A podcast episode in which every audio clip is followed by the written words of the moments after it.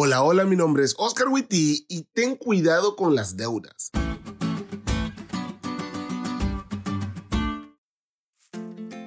Amigos, las deudas.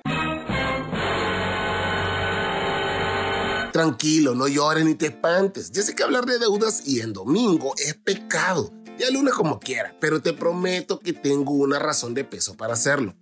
Probablemente todos los que oímos este podcast tenemos deudas, ya sean grandes o pequeñas, pero todos tenemos. Y en muchas ocasiones estas deudas amenazan con hundirnos. Ahora, hay al menos tres razones por las que una persona o una familia puede estar endeudada. Número uno, por ignorancia.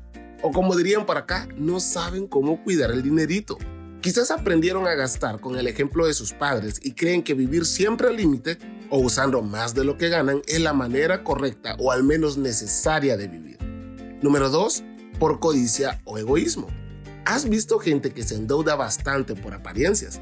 En Honduras, como en México y probablemente en toda Latinoamérica, la gente compra celulares que no puede pagar, compra ropa que no puede pagar, hace viajes que no puede pagar, compra televisores que no puede pagar, pero los compra para que los demás digan, oye, qué bien le va a este.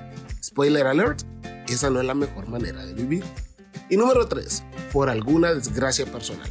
Hay cosas que se salen de nuestro control. Una enfermedad grave, un accidente, incluso la muerte de alguien a quien amamos puede orillarnos a las deudas. Sí, esa no es tu culpa, pero la deuda ya está. Pero aunque en Latinoamérica vivir con deudas es lo común, para aquellos que amamos a Dios no debería serlo. Es más, me atrevo a decir que estar endeudados es común, pero no es normal. El ideal de Dios es que no tengamos deudas, que vivamos de acuerdo a los principios financieros que el cielo preparó para sus hijos. Suena muy difícil, y más si vemos nuestra situación económica, pero te aseguro que no es imposible. Sea cual sea la razón que nos orilló a las deudas, aun cuando sea culpa de la persona, la deuda se puede aliviar. Sin embargo, los endeudados necesitarán hacer algunos cambios en sus vidas, sus gastos y sus prioridades financieras. Tranquilos, la ayuda viene en camino. Hay esperanza para todos los que estamos endeudados.